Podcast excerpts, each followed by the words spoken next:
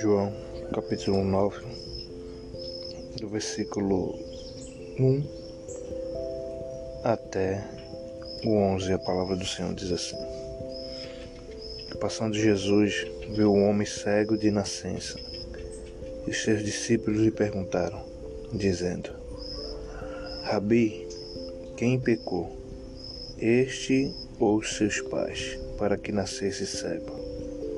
Jesus respondeu: Nem ele pecou, nem seus pais, mas foi assim para que se manifestem neles as obras de Deus. Vê que eu faço as obras daquele que me enviou enquanto é dia. A noite vem, quando ninguém pode trabalhar. Enquanto eu estou no mundo, sou a luz do mundo. Tendo dito isto, cuspiu na terra, e com a saliva fez lodo, e untou com o lodo os olhos do cego. E disse-lhe: Vai, lava-te no tanque de Siloé, que significa o enviado. Foi, pois, e lavou-se, e voltou vendo. Então os vizinhos e aqueles que dantes tinham visto que era cego diziam: Não é este aquele que estava sentado e mendigava? Um dizia: É este, e outros parecem com ele. Ele dizia: Sou eu. Dizia-lhes, pois, como se te abriram os olhos. Ele respondeu e disse-lhes: O homem chamado Jesus fez lodo e untou-me os olhos e disse-me: Vai ao tanque de Siloé e lava-te. Então fui e lavei-me e vi. Glória a Deus, né? Estamos começando né, mais um podcast, Palavra que Traz Vida. Né, nesse dia glorioso, maravilhoso parte dele, né? Porque eu falo isso que a maior dádiva se diz a vida, né? É, de uma forma inexplicável a gente dorme, inverna, né? Porque nós ficamos naquilo, naquele profundo né? do sono, né? E ao mesmo tempo o nosso corpo está trabalhando, né? Que ele não para e acordamos pelo milagre, né? De Deus. E a palavra diz que isso é dom, isso é, mar é maravilha, é, é graça, é bênção, né? Permitir mais um dia estarmos vivos.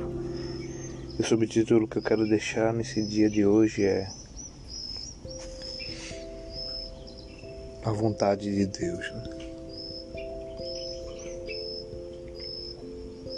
E essa passagem, né? A cura do cego de nascença, ela remete muito isso, né? nós temos essa capacidade de observar e nem tudo que acontece né, em nossa vida é, é coisa do acaso, né? Coisa que está acontecendo por acontecer ou não. É, Jesus vem entrar essa, essa passagem bem veemente né, para nós. Primeiramente, né, Jesus estava passando né, sobre, sobre o local e viu né, aquele homem cego de nascença, ele já sabia. Né, e era um ensinamento também para os seus discípulos. Né? A palavra diz que os discípulos perguntam, né? Que na nossa mente, né, a nossa mente limitada, né? Tô falando, não era só dos discípulos, era nossa. Diariamente a gente tem um pré-julgamento das coisas, né? A gente acha que é sempre o dono da razão, que a gente sabe tudo, que a gente pode indagar o que é que acontece com as pessoas, né? Ou até com a gente mesmo. E a palavra diz que a primeira pergunta, né, que os discípulos faz, diz o Rabi, o mestre, né? Quem pecou este os seus pais, para que nascesse cego. É porque eles tinham naquela época que achavam que qualquer erro, né, de nascença ou qualquer coisa relacionada a alguma doença, isso era porque era fruto de pecado, né? era pecado que estavam cometendo, ou se era criança porque era passado dos pais, os pais fez algo de errado e por estar sendo julgada, agora o peso do pecado cairia, né, sobre os filhos. Mas Jesus ele é bem veemente, né, para mim e para você. Nesse dia ele diz assim, nem ele pecou, né, que está dizendo nem o homem que estava cego, lógico que era um homem já, nem seus pais, mas foi assim para que manifeste neles as obras de Deus. Né? Aí você pode agora ficar em parafuso, né? Que loucura é essa agora? Aquele homem nasceu cego desde nasceu desde nascença cego e agora Jesus me diz que isso era para a glória de Deus. Lógico que os discípulos também ficaram com isso, mas ele explica ainda convém que eu faça as obras daquele que me enviou. Enquanto é dia, a noite vem, quando ninguém pode trabalhar. Enquanto estou no mundo, sou a luz do mundo. Jesus estava dizendo aqui que a questão daquele homem estar cego né? Foi algo que queira que não a vontade de Deus, para que Deus também a sua vontade fosse cumprida. Né? E a gente pega isso em relação à nossa vida, né? nosso dia a dia, e muitas vezes nós somos indagados a isso, né? Isso não é, não era só uma exclusividade nos discípulos né, que indagavam Jesus, nós somos né, indagados e nós indagamos muito, porque somos seres humanos, somos, como se diz, é, como Tomé, né?